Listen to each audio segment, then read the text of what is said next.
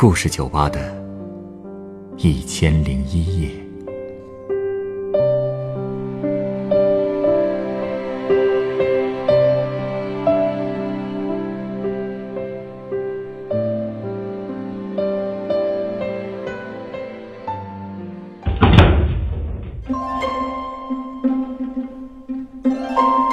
欢迎光临故事酒吧。今天晚上，我想请您和我一起听完昨天那位客人讲述的故事。作为即将从师范大学历史系毕业的学生，他在一所中学度过了难忘的实习期。在带他的罗老师的鼓励下，他即将第一次走上讲台。那么那次讲课顺利吗？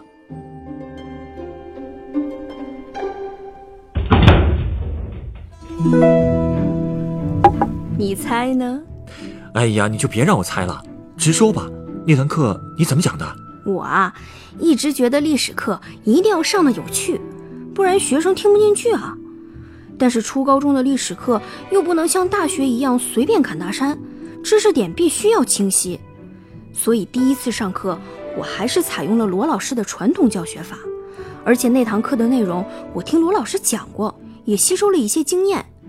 我一直在试着边讲边穿插着一些罗老师讲过的小故事，但主要还是讲知识点。下课后，我问老师们的意见，他们都说挺好的，就是有点紧张，以后多来几次就好了。然后罗老师还偷偷跟我说，给校长上课的时候记得要用 PPT，多搞点花样，弄点视频呐、动画啊、游戏啊什么的。听公开课的老师最喜欢这种了。听上去表现还不错嘛，还行吧。结果有了这个先例之后，当初怂恿我去试讲的那个老师就经常来找我替他的课了。这难不成他是懒得上？也不排除这种可能吧。但我也挺乐意的，毕竟是个很好的实习机会嘛。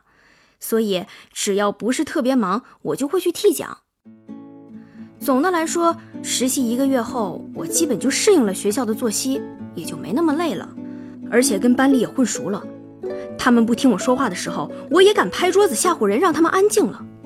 哦，那段时间我还和老师们去听了一次全市的历史老师优质公开课，感触还真是挺多的。为了把乐趣和知识点两个环节都牢牢地抓住，那些老师真是用尽了浑身解数。不过也能看出来老师和老师的差距，有的很实用。有的就是表演性质居多了，但都挺有收获的。那天听完公开课，下午我就回学校开始改他们的月考试题。那次试题我还参与出了一道题呢，我批的是改错题。哎呀，真是不改不知道，一改笑得头都要掉了。他们的答案写的很不靠谱。哎呦，你不知道这帮小孩的想象力有多丰富。不记得江南制造总局，就写成江南皮革厂，还有把民用工业写成屁用工业的。哦，还有爱辉条约，爱辉就是王字旁加一个爱情的爱，辉就是就是王字旁一个军人的军啊，我还记得呢。他们写成什么了？哼，有写缓缓条约的啊，还有写成女字旁的圆圆条约的。真是什么妖魔鬼怪都有啊！我在办公室笑得眼泪都出来了。这些孩子真是太可爱了，真是逗死我了。这也算做老师的快乐源泉之一吧。后来我就正式上课了，罗老师给我分了两个班，一个是我当实习班主任的一班，另一个是罗老师带过的九班。和一班因为已经很熟了，所以上起课来还比较顺。可九班就不一样了，之前从来没跟他们接触过，而且那个班的孩子都很皮。罗老师过去对他们还挺温柔的，只要不破坏纪律，基本都不管。唉，把这些孩子惯的呀！上课后，他们第一句话就问我：“老师，你 QQ 多少啊？加个好友吧。”嚯！我当然不能给他们 QQ 号了。要是让他们知道我天天在空间里面吐槽他们、爆他们的黑历史，那还了得？那后来？这课上的顺利不？听我说呀，我主要是给他们讲中国近代历史。我接他们课的时候，是从孙中山为民主革命做准备开始的。因为校长要来听课，我就绞尽脑汁的想做精彩一点儿。我后来总结了一下，上课无非是要达成三个目标，就是知识与技能、过程与方法，还有就是情感态度、价值观。最后一个其实不太好用语言呈现，所以我就给他们加了一个视频。什么视频啊？《十月围城》那部电影看过吗？听说过，还真没看过。不过当年好像是挺有名的。是啊，我第一次看还是初中的时候。我觉得那真是我看过的第一部热血又不算尴尬的主旋律民国片了。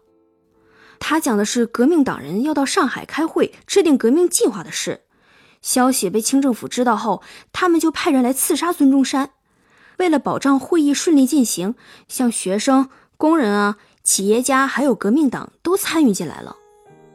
他们有的根本不知道革命是什么，但为了自己所爱的人，他们都表现得义无反顾。学历史嘛，讲究的是学习事件的背景、原因、过程、结果和影响。我要给他们讲的，除了像同盟会、三民主义这些知识点，还有几个比较重要的问题，比如那些资产阶级知识分子是从哪儿来的？为什么孙中山做的这些事儿会有那么多人应和？还有就是他为什么要这么做？我给他们放《十月围城》的视频，就是想让他们体会一下什么是国情和民心的结合，而不是说那些领袖人物掌握着什么神奇的力量，突然就毫无道理地做出了那些选择。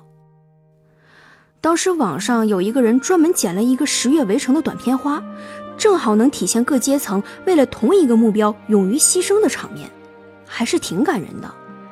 放的时候，我就一直在观察学生。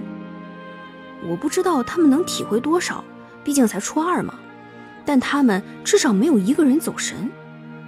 那时候，我突然想起老师和我说过，学生认不认真，从他们的眼神里就能看出来。我觉得看视频的时候，他们应该是很认真的。这说明啊，你的方法是成功的，至少能引发他们思考了呀。是啊，我当时特别高兴。那节课虽然还是紧张的手脚冰凉吧，但是也有一种说不出的欣慰和自豪。我也不知道这堂课会不会给他们留下什么印象，但当时的几分钟，我感觉自己和学生之间通过这个片子完成了一次没有语言的交流，真的太满足了。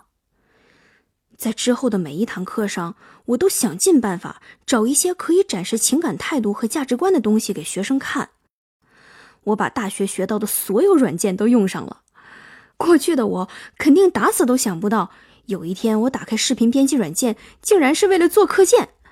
而且时不常的，我还会讲一些我生活里的小故事，还有一些笑话。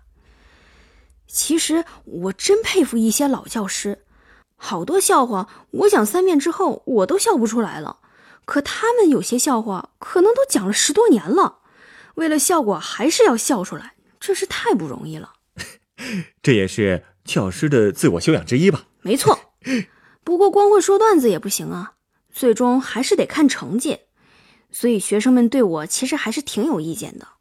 呃，你讲的课没法让他们提升成绩？对我这么没信心啊？不是那个意思，就其实是我要求太严了啊。因为过去罗老师比较注重学生对课本的理解。对分数也比较随缘，也不给学生安排作业什么的。但是你想啊，初二有八科要学呢，其他科的老师都卯着劲儿的给学生加码，历史这么放松，学生的成绩能好吗？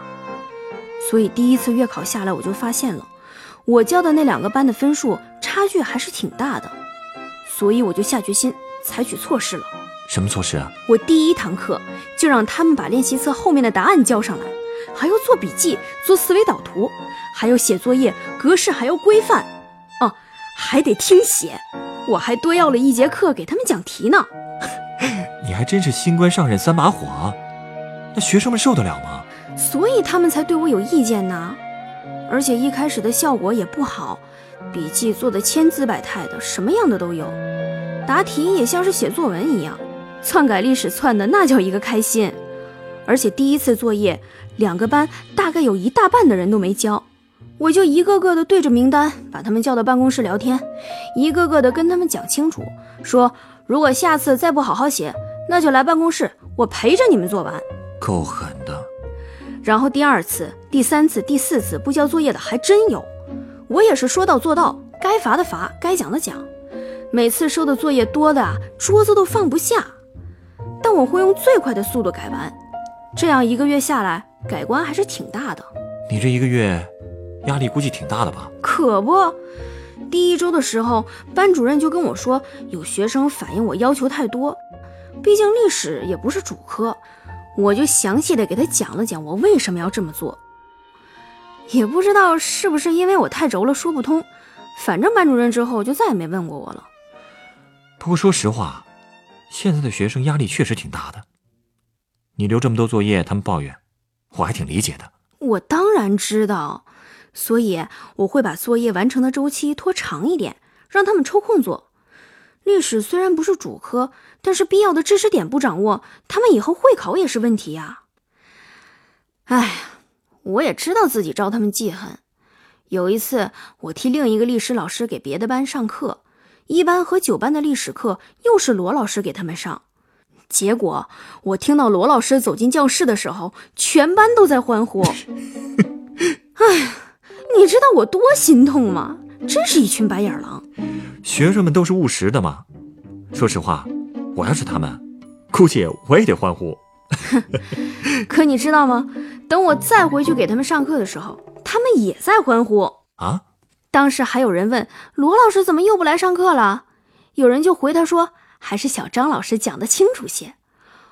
哇，我当时真的控制不住自己的脸上的笑了。哎呀，这帮孩子呀，我觉得这就是我付出后的回报。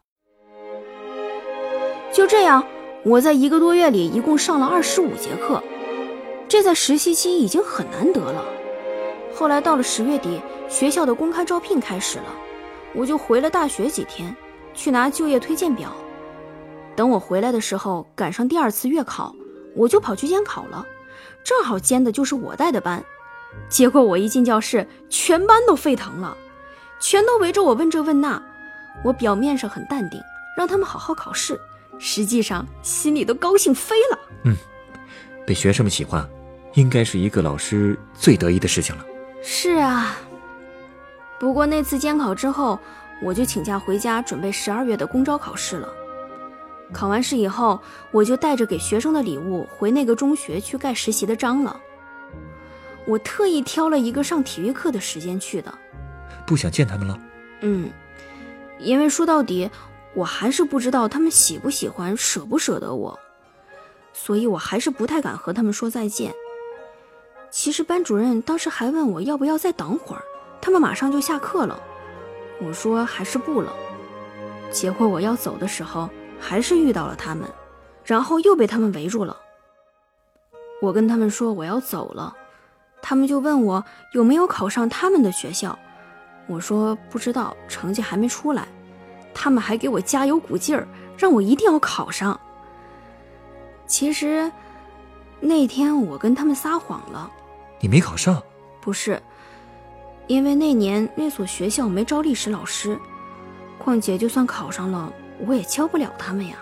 他们有没有说很舍不得你啊？没有，可能也是因为我也没跟他们说吧。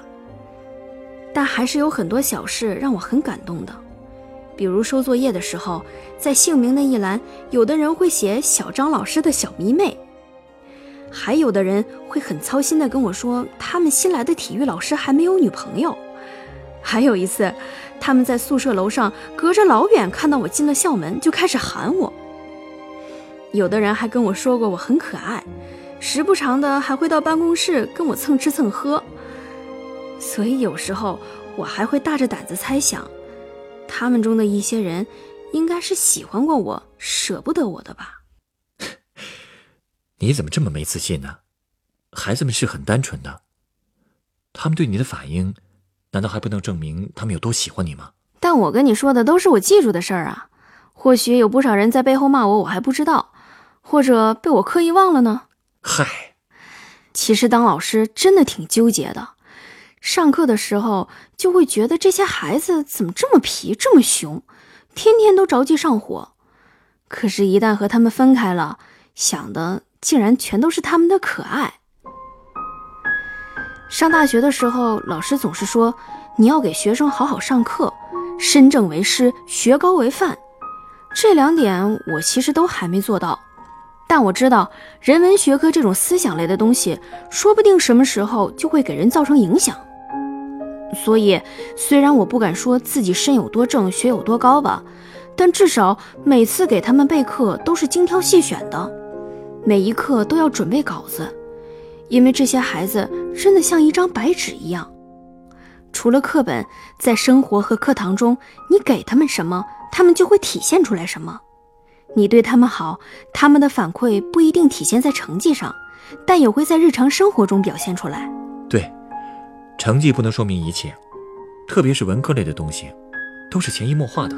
说的太对了，我就是希望能让他们掌握正确的看待事物的态度，也希望我说过的话能在他们情绪低落或者迷茫的时候被他们想起来，这就足够了。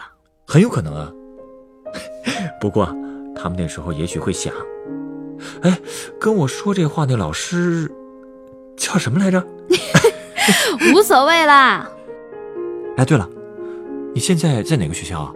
啊，也在我们家附近的一个高中。我现在正在教高一呢。高中历史啊，那压力更大了吧？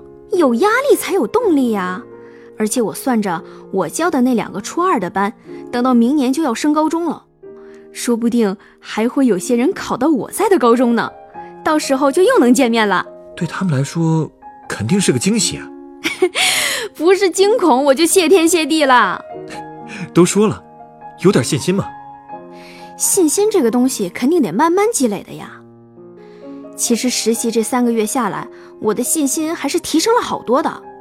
虽说除了之前给他们补数学以外，带初中班的那段时间一点钱都没赚，而且为了买资料和小奖品，自己还倒贴了不少。但是我的失眠却被治好了，坐车也不晕了。最重要的是收获了很多小屁孩带给我的快乐，要不说上课会上瘾呢。听你的故事啊，我都上瘾了。哎，稍等啊，我送你杯鸡尾酒。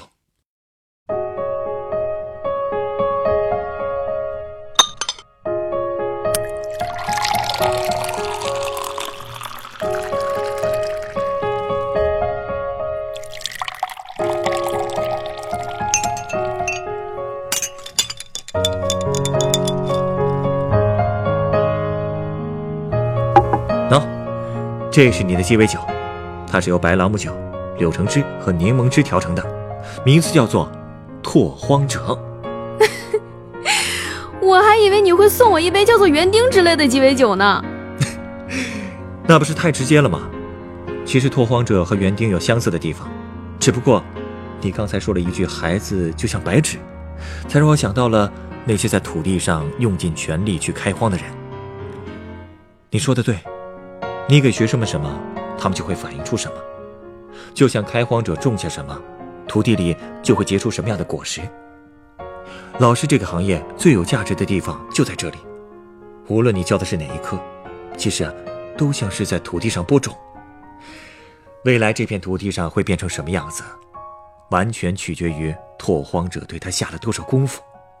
所以啊，这杯酒是特意向你致敬的。哎呀说的我多伟大似的，我这才刚入行啊。虽然你是个年轻的拓荒者，但我却能感受到你对这片土地的热爱，而爱本身就是最好的拓荒的工具。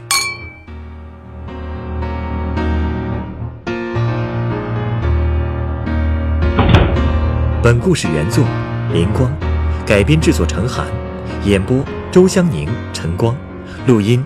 严乔峰，下一个夜晚，欢迎继续来到故事酒吧，倾听人生故事。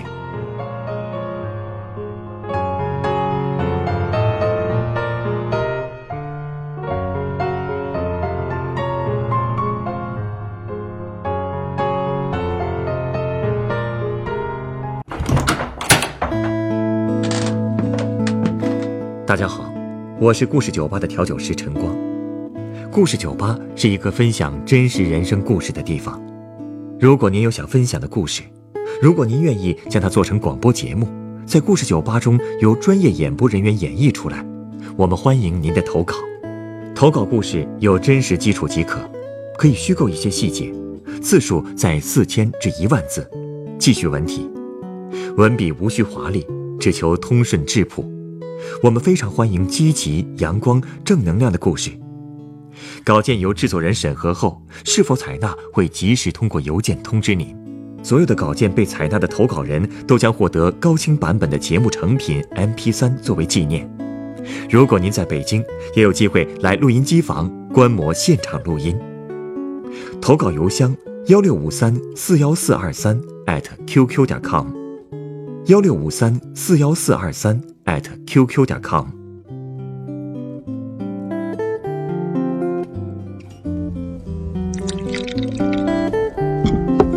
你有故事，我有酒，很期待在我们的故事酒吧里听到你的故事。